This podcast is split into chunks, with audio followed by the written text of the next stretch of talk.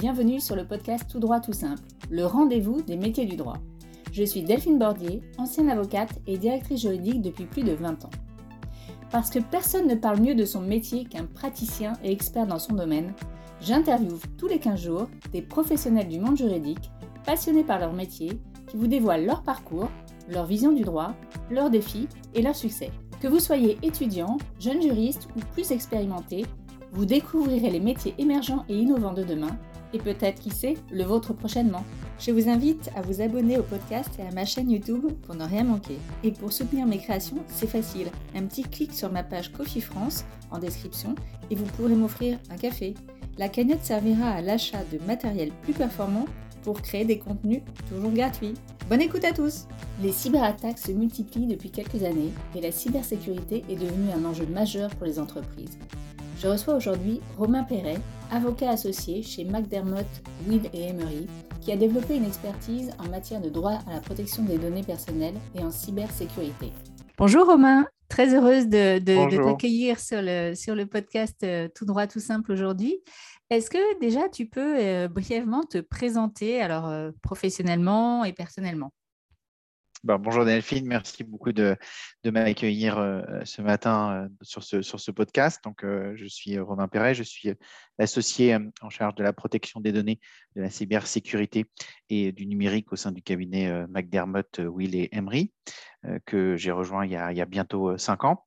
Euh, avant cela, j'étais à mon compte pendant, pendant sept ans. Et avant ça, j'étais dans un autre cabinet anglais pendant sept ans. Donc, j'ai commencé à travailler sur les sujets de, protection des données à caractère personnel et de cybersécurité au moment de la précédente réforme de la loi informatique et liberté, c'est-à-dire 2003-2004 c'est une matière que, que, j'enseigne à l'université et je, publie un certain nombre d'articles et de, et de manuels ou en tout cas de chapitres sur, ces, sur ces thématiques depuis, depuis plusieurs années désormais. voilà, à titre, titre personnel, je suis papa depuis très peu de temps, voilà, d'une petite fille. Et, ah bah, félicitations. J'en suis ravi. Voilà, ça change, la, change les habitudes. Ah, bah ça, c'est sûr. ça, c'est sûr. Euh, je crois que tu exerces, euh, donc, effectivement, tu l'as dit, dans le domaine, de, évidemment, de la protection des données personnelles, mais aussi dans celui de la cybersécurité. Alors, c'est ce qui va aussi nous intéresser euh, aujourd'hui. Est-ce que tu peux déjà donner une définition de la cybersécurité? Alors, la cybersécurité, c'est l'ensemble des, outils et, des moyens euh, euh, techniques et informatiques qui, euh, permettent justement de, défendre contre des attaques ou des tentatives d'atteinte à des systèmes, à des systèmes d'information. ça, c'est l'élément technique. ce qui est parfois un petit peu plus difficile, c'est définir le droit de la cybersécurité, qui lui n'est pas aussi homogène en termes d'outils, puisqu'il relève souvent de, réglementations un petit peu distinctes.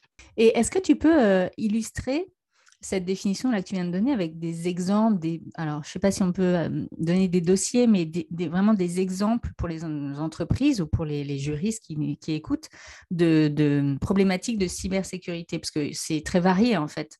Absolument. Donc, on est, face à des pratiques, c'est vrai, extrêmement, euh, extrêmement différentes euh, et qui se sont euh, d'ailleurs à la fois démultipliées en nombre et, dont la variété aussi s'est élargie. Alors, ce qu'on entend beaucoup, c'est le ransomware, donc c'est le fait de subir une, une cyberattaque qui a pour conséquence de bloquer tout ou partie d'un système d'information qui est donc à l'issue d'un chiffrement euh, qui est opéré par, euh, par les cyberattaquants.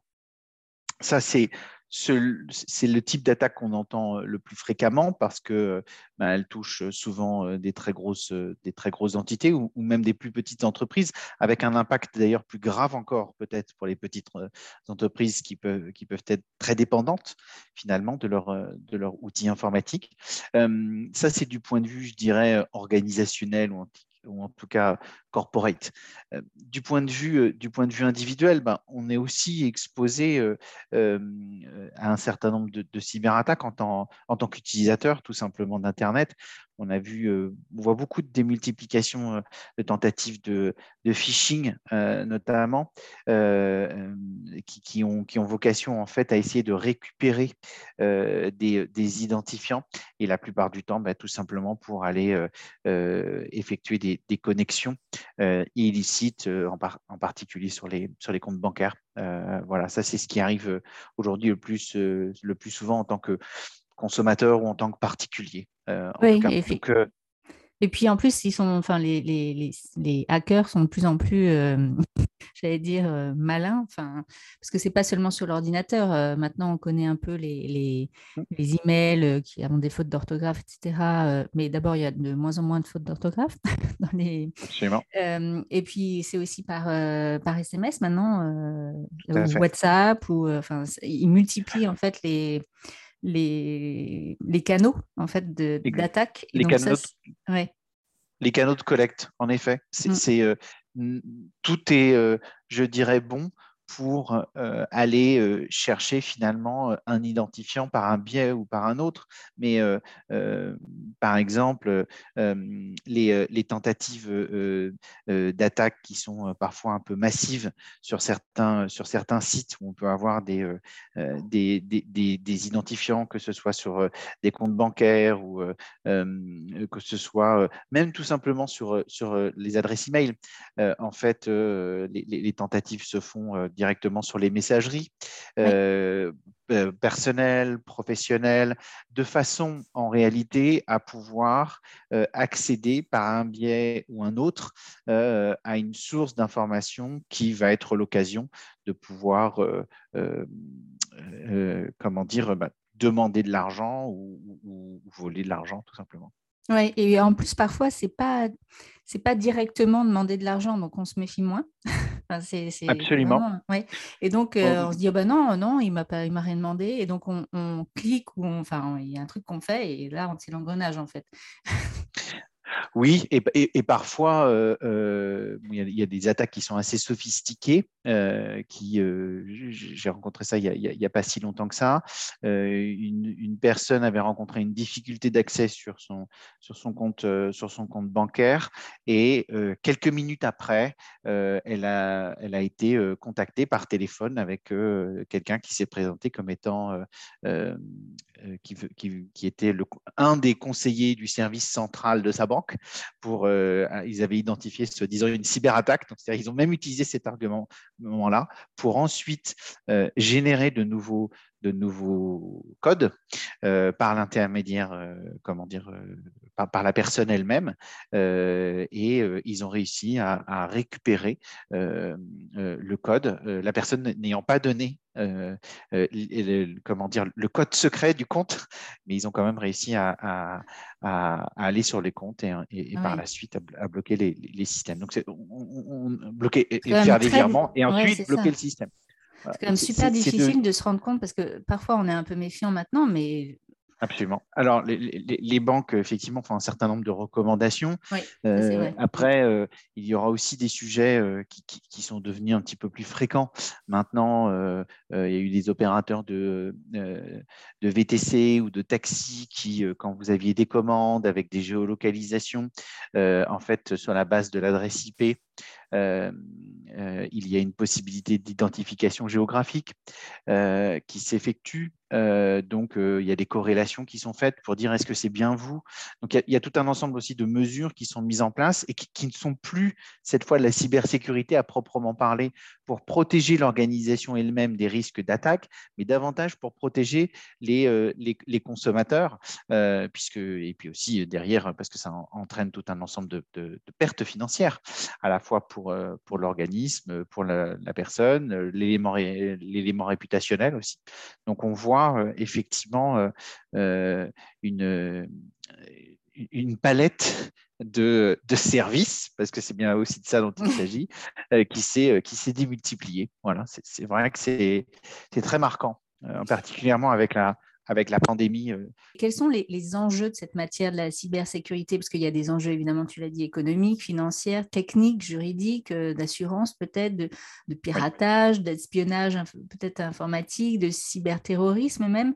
alors, il y a évidemment le, premier enjeu est l'enjeu financier, hein, la plupart du temps, puisque la raison pour laquelle euh, les, euh, les cyberattaquants, justement, tentent d'accéder à des systèmes, c'est la plupart du temps pour, pour, pour des raisons financières et pour voler ou récupérer des, fonds et les, transférer à, leur, à leur bénéfice.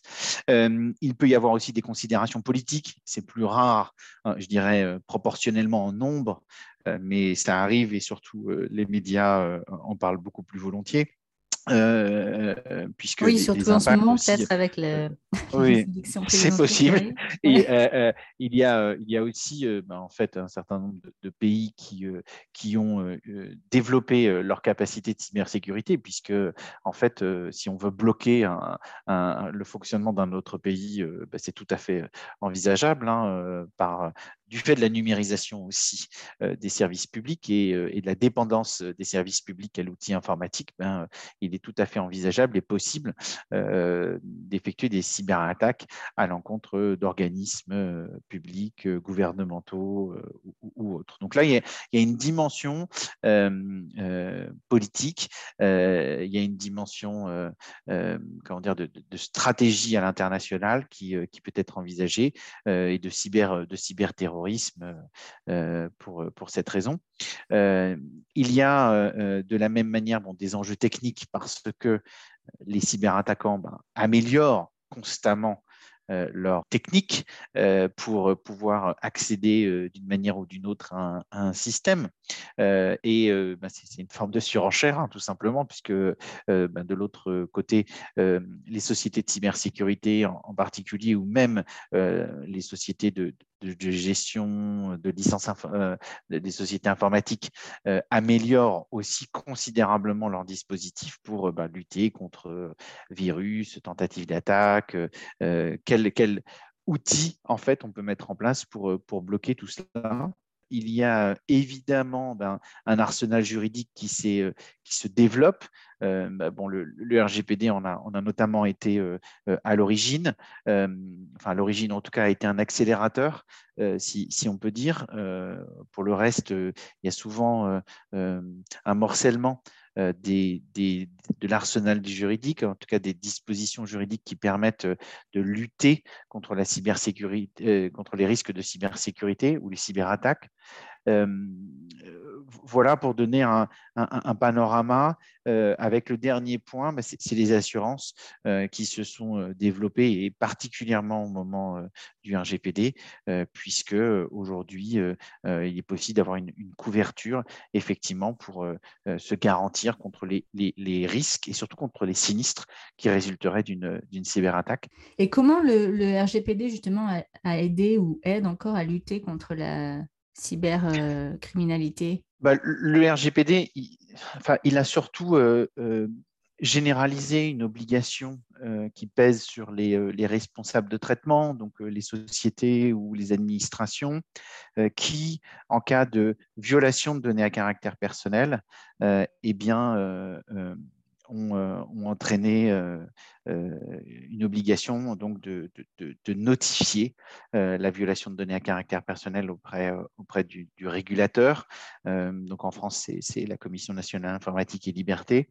ça, ça a été sans doute une mise en lumière en réalité d'un versant un peu sombre de, des, des risques qui pèsent sur les entreprises et sur les administrations parce que traditionnellement, euh, quand on a, été euh, victime d'une cyberattaque ou d'une faille de sécurité euh, qui a entraîné par, par la suite d'autres cyberattaques et d'autres problèmes de cybersécurité, eh bien, euh, on était plutôt discret. Donc ça, a mis en lumière et ça a favorisé la transparence.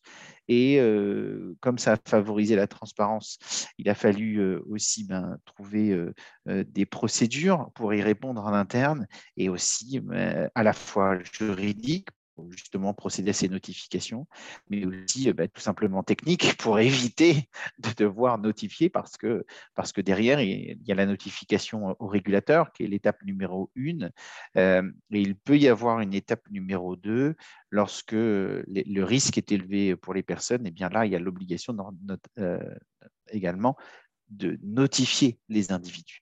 Et le risque réputationnel est dans, ces circonstances beaucoup plus, lourd. Donc voilà en quoi le, RGPD a été un peu un accélérateur de, de, la cybersécurité et du droit, relatif à la cybersécurité qui était jusque-là un peu plus confidentiel. Oui, donc tu l'as très bien rappelé, hein, euh, effectivement, les cyberattaques, ça touche en fait, euh, parce que un peu égoïstement, on pense à nous, mais en fait, ça, touche les, oui, les particuliers, mais aussi, effectivement, tu l'as très bien rappelé, les administrations, les entreprises, les États, euh, enfin tous les organismes publics. Alors, on va s'intéresser un peu plus à l'entreprise, mais est-ce que tu penses que finalement, l'entreprise, elle est que victime de cyberattaques? Quelle est sa, finalement, quelle est sa responsabilité dans la mise en œuvre de solutions contre ça, contre les cyberattaques. Euh, est-ce que euh, finalement, une entreprise qui n'a pas fait grand-chose, elle n'est pas aussi responsable de, ce qui lui arrive quoi? Ça, ça relève effectivement d'une forme de négligence. Je pense qu'il euh, y a une vraie euh, un vrai changement, un peu de paradigme sur les sujets euh, cyber au sens général et, importance de l'outil informatique. Jusqu'à maintenant, euh, je crois que l'outil informatique était vu un petit peu comme un élément opérationnel, logistique presque, c'est-à-dire que ça, fonctionne, c'est en panne, on, fait venir quelqu'un pour le, faire fonctionner. ce n'était pas forcément vu par un certain nombre d'acteurs hors secteur du numérique, hein, j'entends, euh, donc euh, le secteur industriel, euh, le secteur, un certain nombre de secteurs des services, comme un actif, et en réalité un actif déterminant du fonctionnement de, de, l'activité de, l'entreprise. Je pense que ça, c'est quelque chose qui, au cours des deux dernières années, euh, a considérablement changé, à la fois par justement la démultiplication des, euh, cyberattaques et, et, aussi le fait que ben, les médias ont, été, un relais de ces, euh, sujets de, de cyberattaques qui sont devenus, euh, qui devenus euh, mondiales et avec des conséquences locales majeures. Donc, il y, a une forme de responsabilité effectivement que l'on voit sur la négligence et surtout le résultat de vulnérabilité.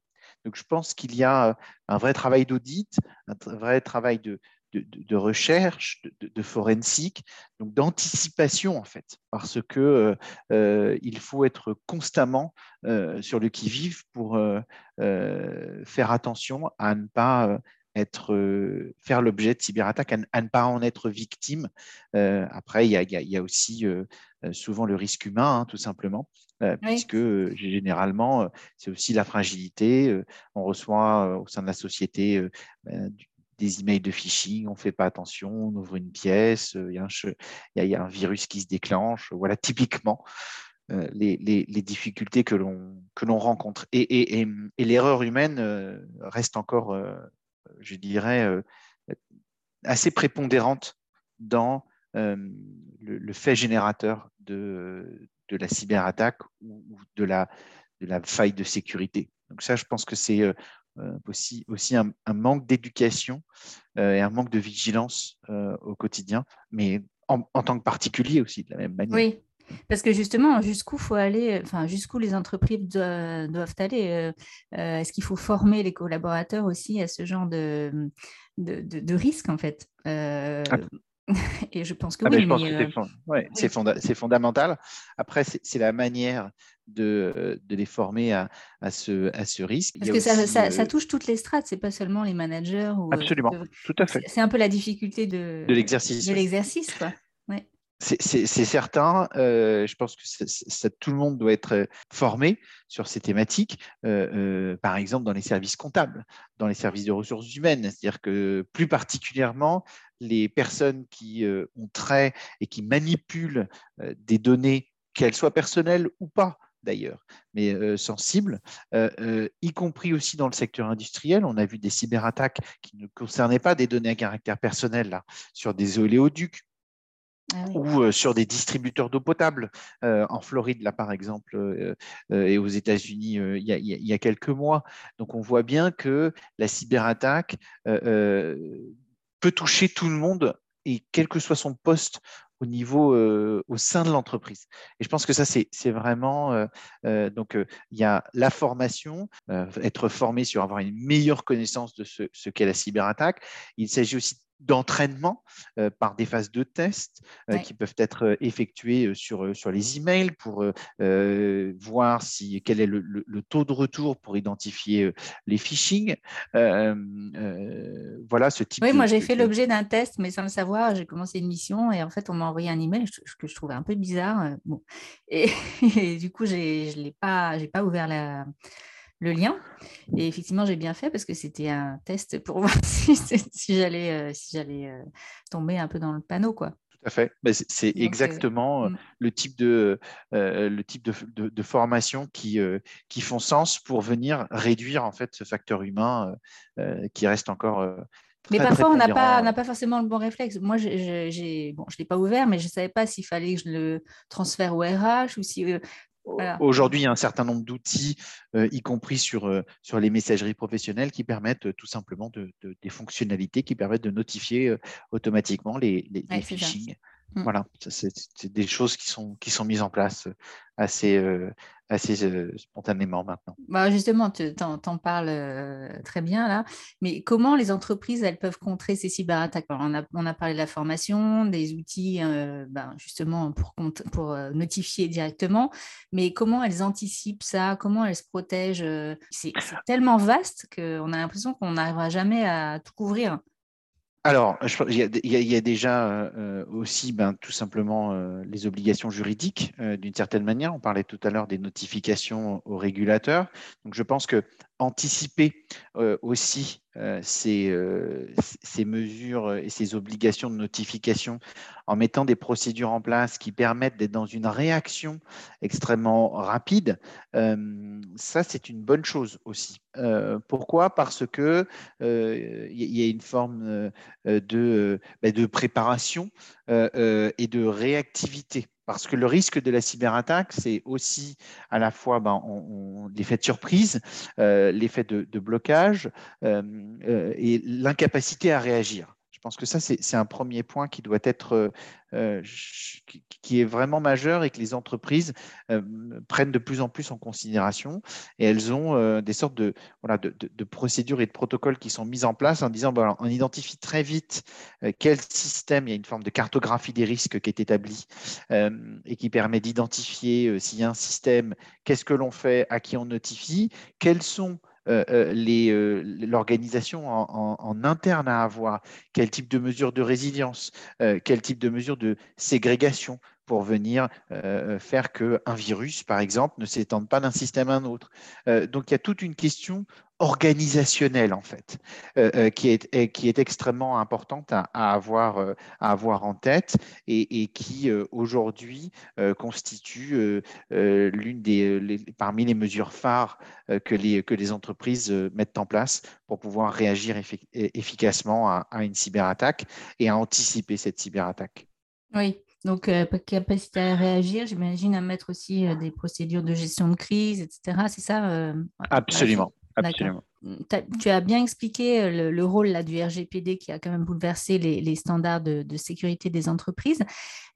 Qu'a permis la Convention internationale de, 2001 qui instaure un système de, coopération internationale justement contre la cybercriminalité. Alors, bah, la Convention internationale, elle, a déjà euh, mis en avant aussi ces, problématiques et essayé de, construire une première entraide euh, en réalité sur le plan euh, sur le plan judiciaire et sur le plan sur le plan policier. On est encore comment dire je dirais le balbutiement c'est pas tout à fait ça mais on est la convention même si elle a été adoptée produit des effets juridiques mais mais dont l'efficacité l'effectivité reste encore euh, je dirais, à, démontrer. Pourquoi? Parce que ben, tout simplement, on a aussi euh, une multitude d'acteurs euh, qui, qui ne sont pas nécessairement des acteurs étatiques, qui ne sont pas toujours faciles à, identifier. la convention est, comment dire, elle, date de 2001, elle est rentrée en, application, notamment, elle est ratifiée en France en 2006.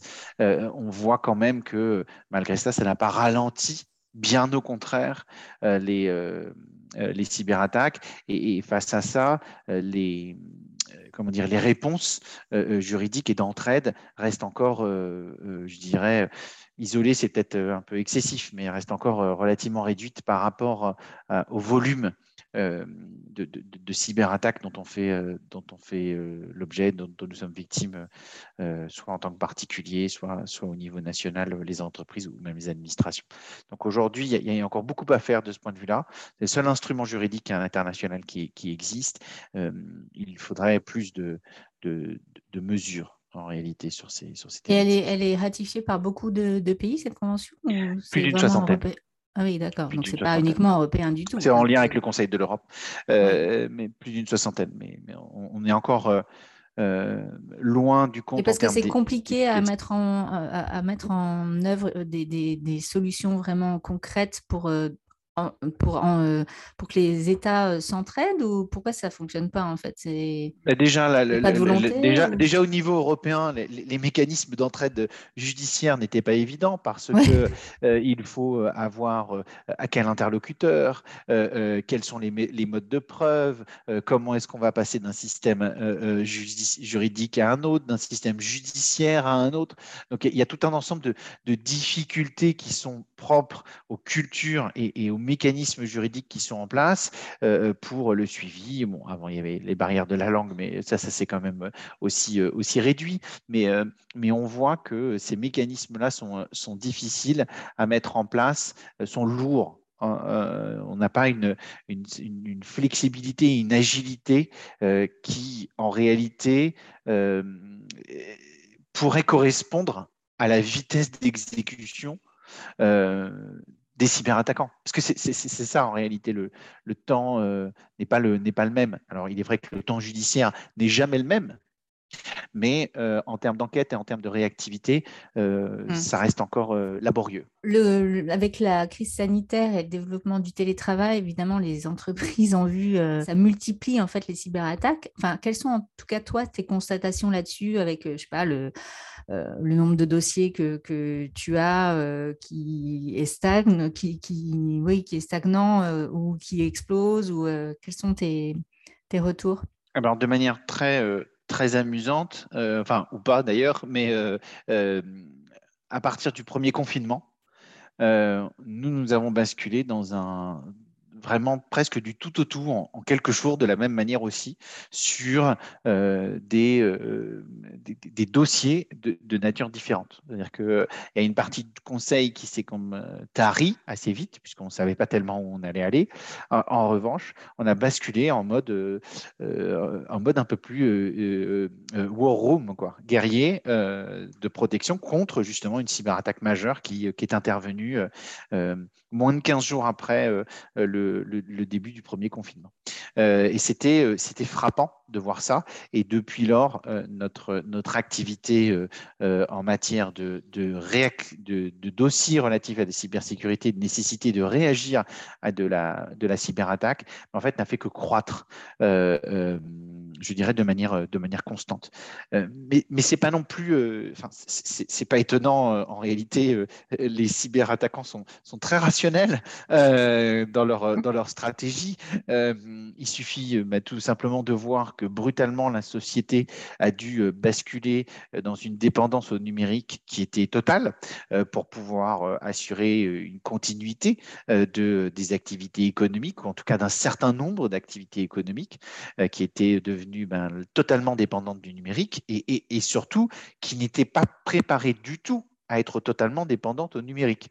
ce qui fait que eh bien, les, énergies qui ont dû être développées pour, je dirais, permettre déjà la connectivité, permettre la continuité, se sont faites rapidement, à la va-vite parfois, et euh, ben, on n'ont fait que démultiplier les vulnérabilités, démultiplier les, donc les fragilités de risque et d'atteinte euh, en cas de, de, cyberattaque.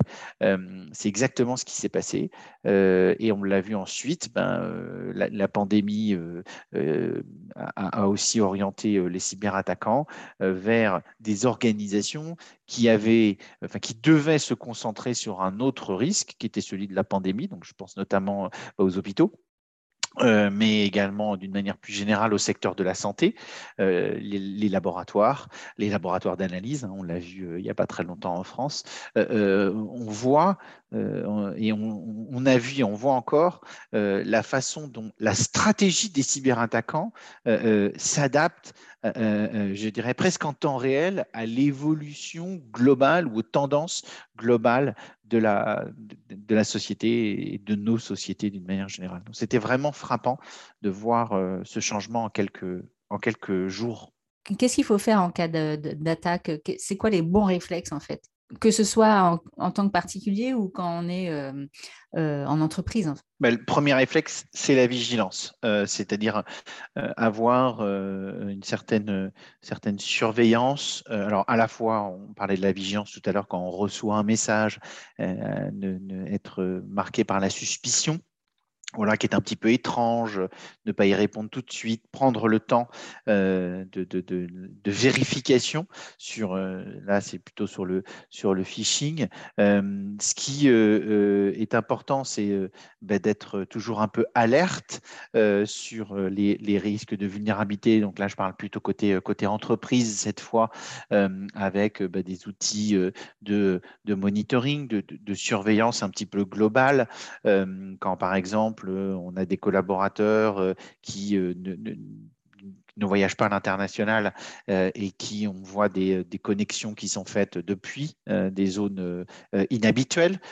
voilà, ça c'est des, éléments de, je dirais, des précautions à avoir. Et ensuite, ce que l'on recommande beaucoup, ben, c'est ce que j'évoquais tout à l'heure, c'est de mettre en place ces procédures de gestion de crise pour pouvoir justement réagir efficacement, à la fois sur le plan juridique, mais finalement être préparé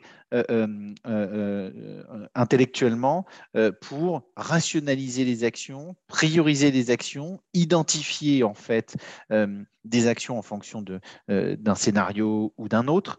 ça, je pense que c'est vraiment très important. et puis, le dernier point, mais je l'évoquais aussi tout à l'heure, c'est sur le plan organisationnel, véritablement se structurer. Ça, c'est fondamental parce que ça permet de, de faire très attention justement au moment où la, cyberattaque arrive, on est en ordre de marche. Et je pense que ça, c'est vraiment fondamental. Et justement, parmi les, éléments pour structurer euh, tout ça, est-ce que la procédure de gestion de crise, il faut euh, en informer les collaborateurs ou ça reste au niveau euh, du top management? Alors, bien évidemment qu'il euh, euh, faut impliquer au, maximum euh, les équipes. À chacun, je dirais, doit avoir une fonction et un rôle, que ce rôle soit bien identifié. alors, c'est souvent, c'est vrai au niveau du top management, mais en, réalité, sur le plan, pour le plan décisionnaire, pardon, sur le plan opérationnel, ce sont les équipes techniques, les équipes informatiques, mais aussi être vigilant sur les remontées d'informations par n'importe quel collaborateur. Parce que c'est euh, tout un chacun qui va. C'est eux qui vont être attaqués, donc effectivement, oui, Qui vont participer à, cette, à cet effort. Euh, euh, alors, eux, pas forcément, parce que c'est surtout eux, lorsque on a une tentative via la messagerie, que, que, là, on peut s'en rendre compte. Mais toutes les cyberattaques n'interviennent pas oui, il y en a qui sont par téléphone. Hein. Euh, oui, tout à fait. Donc il y, a, euh, euh, en réalité cette vigilance, je dirais, globale et, ça participe d'un effort commun, ça c'est très certain. Et, d'après toi, quel est le rôle du juriste, alors au sens large, du directeur juridique, bah, notamment vers le top management, la DSI, les salariés? C'est quoi son rôle à la direction juridique dans, ce sujet de cybersécurité? Ben, Le juriste, je pense qu'il est vraiment l'acteur de la vigilance euh, en soutien du DSI, c'est-à-dire pour essayer de faire prendre conscience de l'importance de, cette, de ce risque. ça, c'est fondamental. et il y a ensuite un autre aspect qui, qui, est déterminant, c'est dans la structuration de la réponse et dans l'anticipation. Je pense que ça, c'est vraiment euh, euh, déterminant. Euh, le juriste, c'est lui qui va être vraiment un acteur de la structuration de la réponse parce qu'il y a des obligations juridiques, notamment du fait du, du RGPD. Ça, c'est véritablement fondamental et je crois que c'est là où il peut agir le plus efficacement. Oui, donc la réponse aux autorités pour notifier, c'est ça? Quand tu parles de, de la réponse Exactement. D'accord. D'après toi, en quoi ce sujet de cybersécurité, euh, parce que j'ai beaucoup entendu ça euh, dernièrement, en quoi c'est un sujet de RSE c'est un sujet de RSE parce que ça participe euh, d'un certain exercice de, de comptability, de, responsabilisation. Euh, et, c'est en cela que euh, c'est une démarche plus globale que la simple, euh, la simple réponse à une obligation juridique. C'est une, une, démarche à la fois plus citoyenne, plus responsable en fait.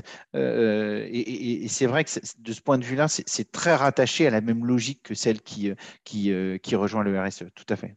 oui, et puis il y a un, sujet d'image, évidemment, tu l'as dit tout à l'heure, mais d'image quand on est attaqué et qu'on n'a pas fait ce qu'il fallait au départ, quoi. Exactement. Je pense que mm. c'est l'enjeu réputationnel qui, euh, euh, mais qui, va pour le coup bien au-delà du RSE. Des, thématiques RSE, mm. c'est, ça, participe de l'accent qui est mis sur la responsabilisation. La réputation va bien au-delà de ça puisque c'est un enjeu euh, commercial et qui intervient indépendamment de ces, de ces sujets de, RSE. Alors, je sais que, enfin, tu l'as dit, tu es avocat, tu, tu, es associé dans un cabinet. Qu'est-ce que tu peux nous dire justement sur les cabinets d'avocats eux-mêmes? Est-ce qu'ils sont bien euh, protégés des attaques euh, informatiques? Est-ce que eux, parce qu'il y a un vrai enjeu euh, pour évidemment les clients, mais est-ce que c'est un sujet dont l'ordre s'est emparé, par exemple, ou est-ce que c'est vraiment traité à un niveau individuel cabinet? Comment ça se passe? Alors, bah, disons que euh, les, cabinets d'avocats comme n'importe quelle autre entreprise, ils sont exposés au même, au même risque. Euh, il, faut être, euh, clair à ce sujet. C'est une entreprise, comment qui parfois ne prend pas toujours en, considération suffisante l'importance et le rôle clé de, de l'outil informatique et donc des fragilités. Alors, ça reste quand même exceptionnel. Pourquoi? Parce que nous avons aussi une obligation légale de confidentialité et, souvent, finalement, l'élément le plus moteur dans, la mise en conformité ou dans les actions qui sont diligentées en interne et les précautions qui sont prises par les avocats pour leur propre dossier est davantage motivé par la confidentialité peut-être que par le sujet, euh, le sujet euh, cyberattaque à proprement parler.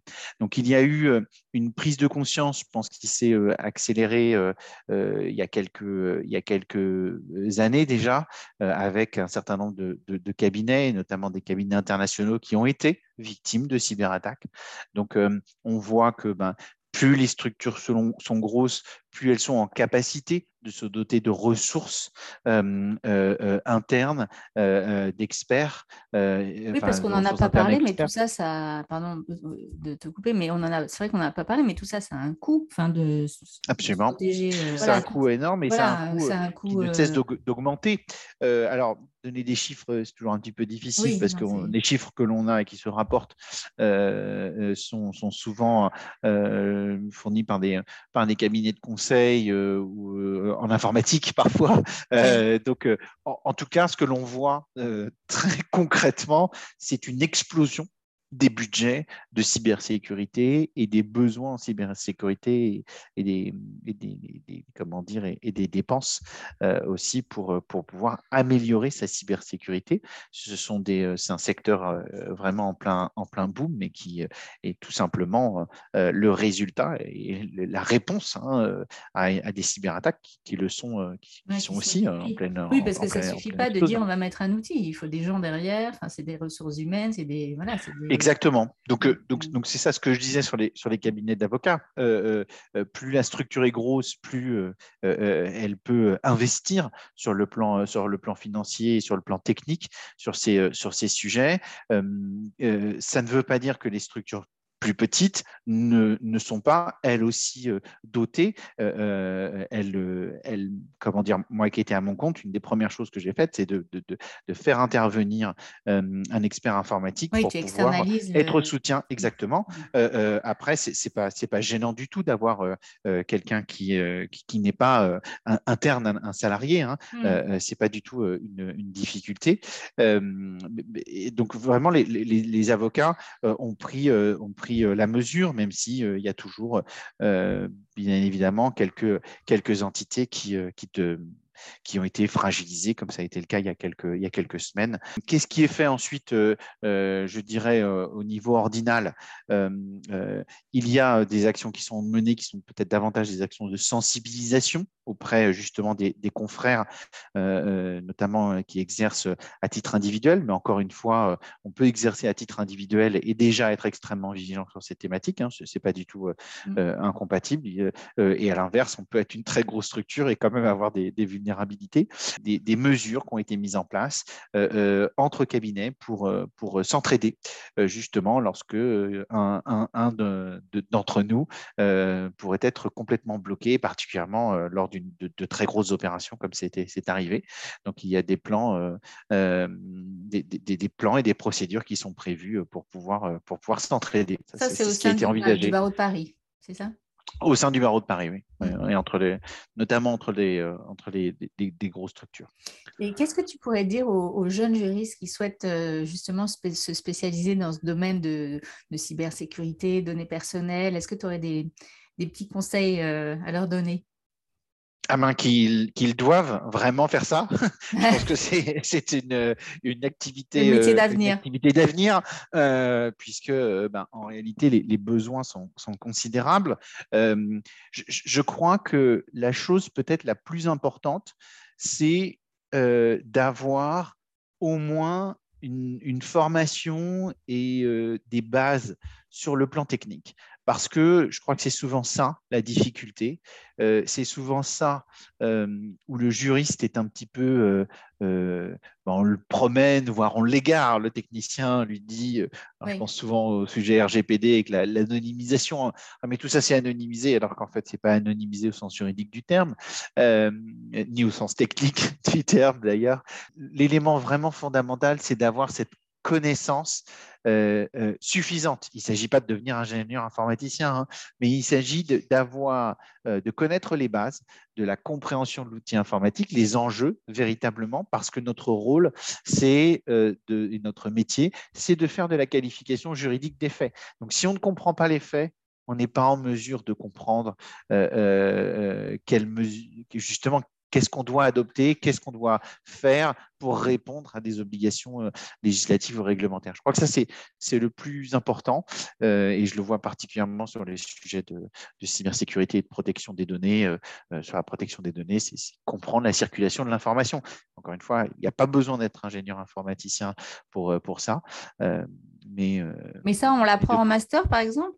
Euh, Alors, bien sûr, il y a, euh, dans, les, dans, les, dans, les, masters, euh, mais notamment ceux où j'enseigne, il, il, y a parfois des, des, des modules techniques qui sont, qui sont prévus. Enfin, c'est même pas parfois. C'est, oui, c'est inclus dans le, dans le master Exactement. juridique, enfin, de droit. Quoi. Tout à fait. Après, ça, ça n'empêche pas d'aller plus loin. Euh, il faut avoir quand même une certaine appétence et un certain goût euh, pour, euh, bah, pour l'outil informatique. Que si le master, il suffit pas, et que, enfin, apparemment, de ce que tu dis, en master, il y a quand même des, des, des matières enseignées pour se former justement à ces bases informatiques et techniques. Mais si on veut aller plus loin, il faut. Oh, je pense qu'aujourd'hui, il y a suffisamment de. Alors, évidemment, moi je l'ai acquis au, au, fil de l'eau avec, euh, avec l'expérience en fait des dossiers euh, en, contact. Donc là, c'était c'est devenu un peu, euh, c'est sur le teint que, que, que tout ça est venu à, l'expérience. J'ai commencé ma pratique professionnelle il y a quelques années, sinon décennies. Concrètement, je pense qu'aujourd'hui, on a, on a beaucoup d'outils de, sur, sur, sur, YouTube. Oui, ou même des MOOC peut-être. Des... Oui, exactement. Et puis même les, les régulateurs, la documentation de la l'ANSI, la, documentation de la CNIL, qui, rendent accessible en fait, qui, tous ces, il y a beaucoup de, démarches de pédagogie en fait sur comment, comment tout cela fonctionne. Et, à partir du moment où on a déjà un petit peu de base, où on, essaie de s'intéresser, en croisant un certain nombre de documentations, on est tout à fait en capacité d'avoir suffisamment de connaissances pour être en mesure de répondre, euh, je dirais, correctement. Oui, et puis après, rien n'empêche le juriste d'aller voir aussi euh, la DSI et de leur demander de leur expliquer les choses. En interne, oui, oui. là, c'est vrai que là, je parlais plutôt au niveau, oui, au niveau universitaire. au niveau universitaire. non, non, mais c'est tout à fait aussi possible, mais tout simplement dans la relation, dans la relation client, c'est tout à fait possible. Arrive à la fin de cet entretien. Je, vraiment un grand merci, Romain pour euh, bah, ta venue et, ta confiance. J'avais une dernière question. Comment on peut te contacter si jamais nos auditeurs ont, des questions ou ah ben, je, suis joignable par l'intermédiaire de, euh, de mon adresse email euh, au sein du cabinet, donc rpre, rpe 2 ray at mwe.com. Ah bah super. Bah écoute, je mettrai ça en description du podcast et puis bah, je te souhaite une très bonne journée et encore un grand merci de ta venue. Merci à toi Delphine. À bientôt, au revoir. À bientôt, au revoir. Je vous donne rendez-vous dans deux semaines. D'ici là, abonnez-vous au podcast pour ne rien manquer. Et si vous souhaitez partager votre expérience ou votre métier, contactez-moi sur le site Tout droit tout simple.